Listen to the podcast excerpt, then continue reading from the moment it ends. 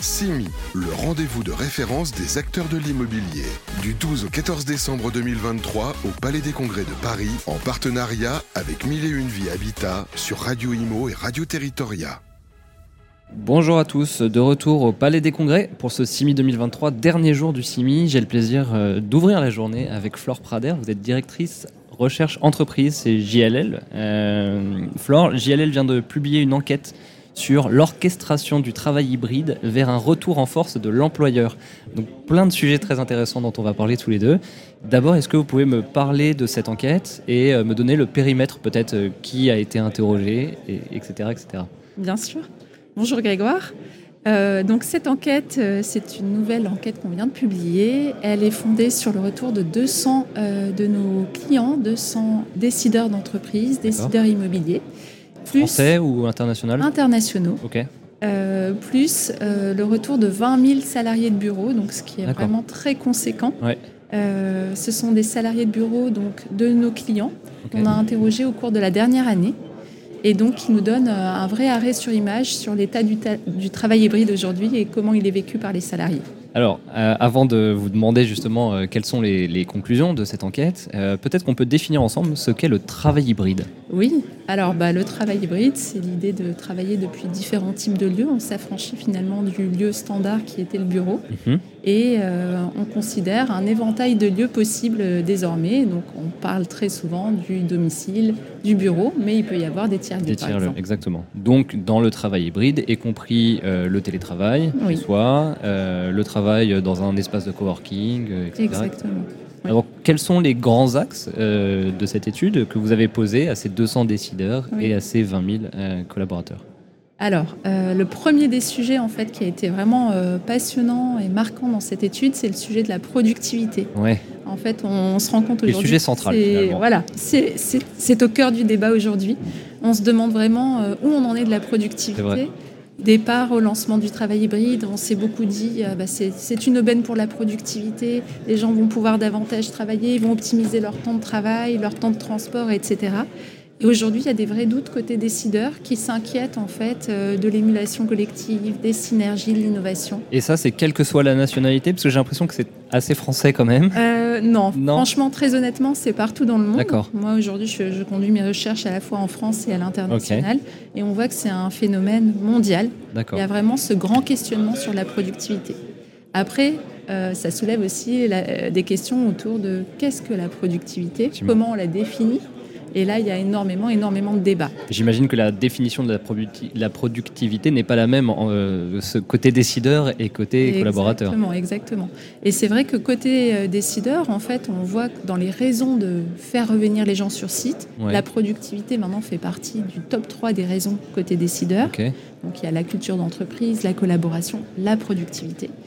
Et côté salarié, ce qui est intéressant, c'est qu'en fait, ils vont nous rétorquer, bah oui, la, productivité, c'est bien beau, mais moi, en fait, je me sens plus productif quand je travaille depuis chez moi. C'est ça. Et ça, c'est le cas de 45% de ces salariés qu'on a sondés, ces 20 000 salariés de bureau. D'accord.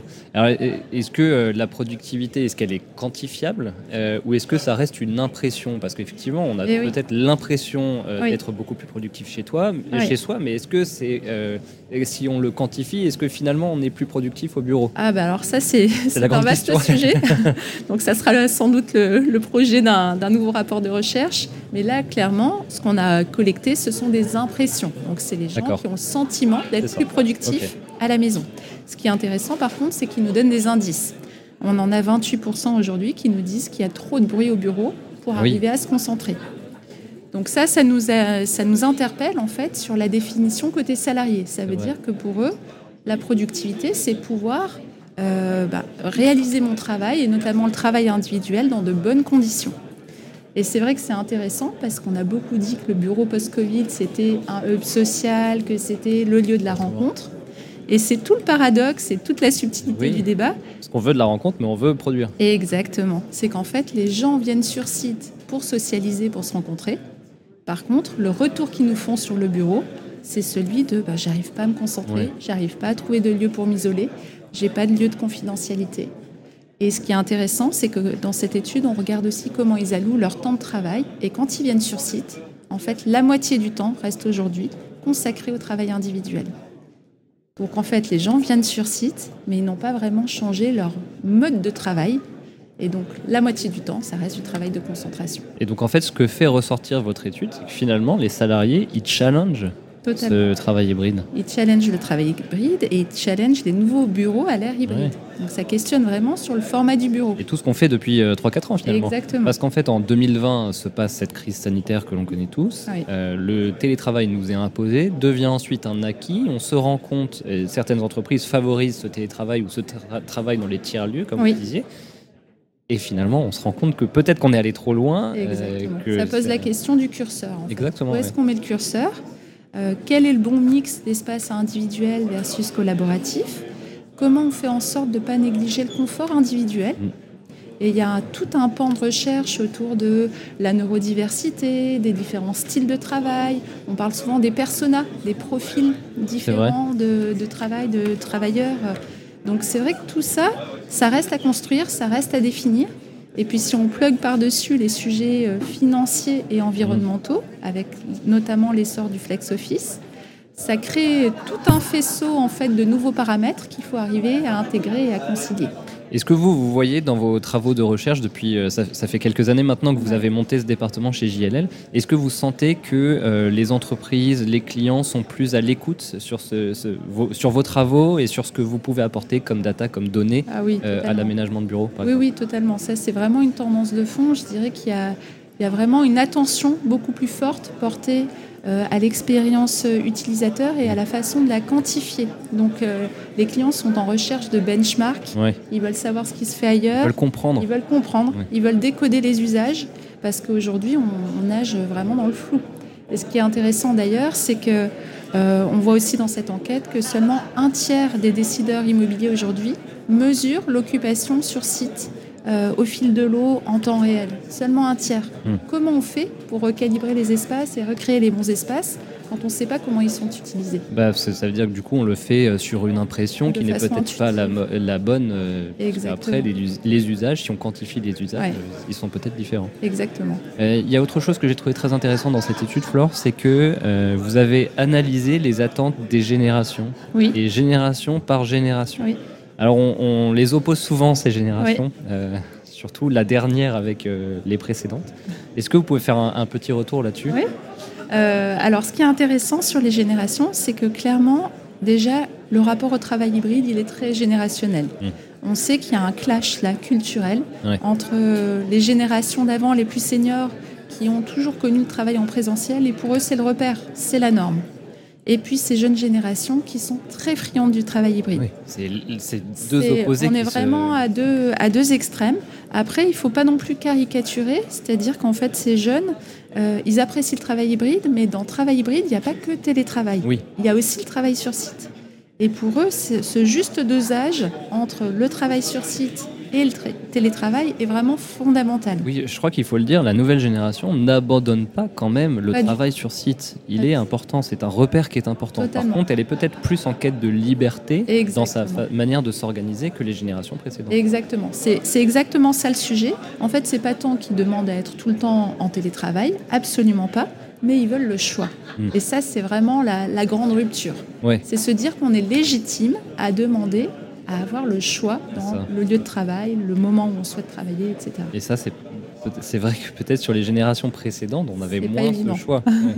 Vous, qu'est-ce que vous, quels sont les grands thèmes là que vous allez aborder sur, sur vos prochaines recherches euh, euh, Parce que vous, vous, publiez plusieurs recherches euh, par année. Oui. assez souvent, même toujours, sur des thèmes très intéressants. Donc, sur quoi vous travaillez en ce moment? Alors, il y a un sujet brûlant en ce moment qui est celui de l'utilisation de nos espaces. Mhm et notamment du flex office qui a explosé aujourd'hui dans les entreprises. On est, vraiment sur une ascension fulgurante. Et donc, ça fera l'objet d'une nouvelle étude qui sera publiée en début d'année prochaine. D'accord. Euh, là, c'est un peu l'avant-première. Vous viendrez chez nous pour en parler? Totalement, avec plaisir. et puis, euh, l'autre sujet euh, qui est très connexe au Flex Office, c'est le sujet de l'intensité d'usage. Et en fait, c'est bah, en lien aussi avec les attentes de société. C'est se dire qu'est-ce qu'on fait de ces bureaux qui sont vides, euh, très souvent le vendredi, on a beaucoup de bureaux vides euh, qui sont occupés autour de 20-30% euh, mm. uniquement. Donc qu'est-ce qu'on fait de, cette réserve d'espace vide? Comment on la valorise? Et est-ce qu'on peut lui trouver une utilité sociale? C'est vrai que je recevais hier un, des interlocuteurs qui nous disait que le bureau est vide effectivement plutôt en fin de semaine.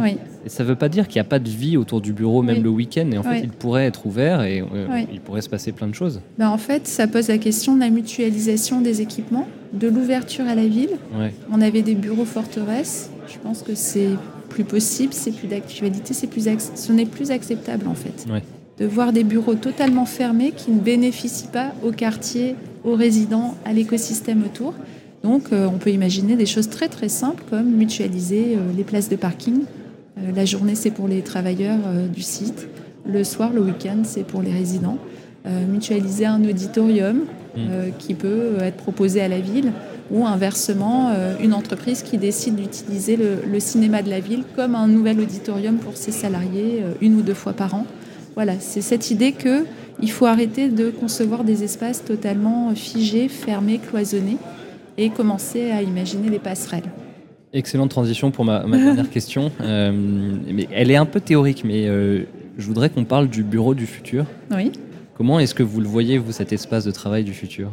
Ah, c'est une vaste question. Hein, ça fait 12 ans que j'y travaille. c'est pour ça que je me permets cette question. Et parce que je trouve que c'est hyper intéressant, ne serait-ce que les évolutions que l'on a connues sur ces 12 euh, années, entre 2010 et 2020. Et je mets une vraie rupture sur 2020, parce que ce qui s'est passé a été, on en a souvent discuté tous les deux, ça a été un accélérateur de tendances, mais des tendances qui étaient sous-jacentes déjà. Oui, oui. Euh, le bureau du futur, à mon avis, ça sera de l'agilité. Euh, ça sera data-driven, c'est-à-dire euh, très justement fondé sur les usages. On pourra plus s'affranchir des usages. Mais ça ne veut pas dire que la technologie sera partout. Moi, je crois plutôt en un bureau très humain, très connecteur de liens sociaux. Euh, je pense que ça restera la, raison fondamentale du bureau, la raison première du bureau. Et puis un côté aussi, euh, je parlais de neurodiversité, mais je pense que ça c'est l'avenir, c'est reconnaître les différences et avoir un bureau multifacette en fait, pas un bureau monochrome. C'est ça peut-être euh, avec des usages personnifiés euh, en fonction de. Une palette d'usages. On ne peut pas penser pareil euh, à propos de quelqu'un qui travaille en communication, marketing ou qui a des fonctions de transaction. Ou, voilà, ce sont Je pense que le bureau devient beaucoup plus personnel en fait. on a beaucoup créé des environnements de bureau pour les extravertis et aujourd'hui on se rend compte qu'il y a aussi les introvertis et il faut leur faire une place puisqu'on voit bien qu'aujourd'hui bah, ces gens-là n'arrivent pas à se concentrer typiquement au bureau. Très intéressant. Merci beaucoup, Frader. C'était un plaisir de vous recevoir. Et puis, bah, je vous donne rendez-vous en début d'année pour euh, nous parler de votre prochaine enquête sur le Flex Office. Avec plaisir. Très bon salon, Flore. Merci. CIMI, le rendez-vous de référence des acteurs de l'immobilier. Du 12 au 14 décembre 2023 au Palais des Congrès de Paris, en partenariat avec Mille et Une Vie Habitat sur Radio Imo et Radio Territoria.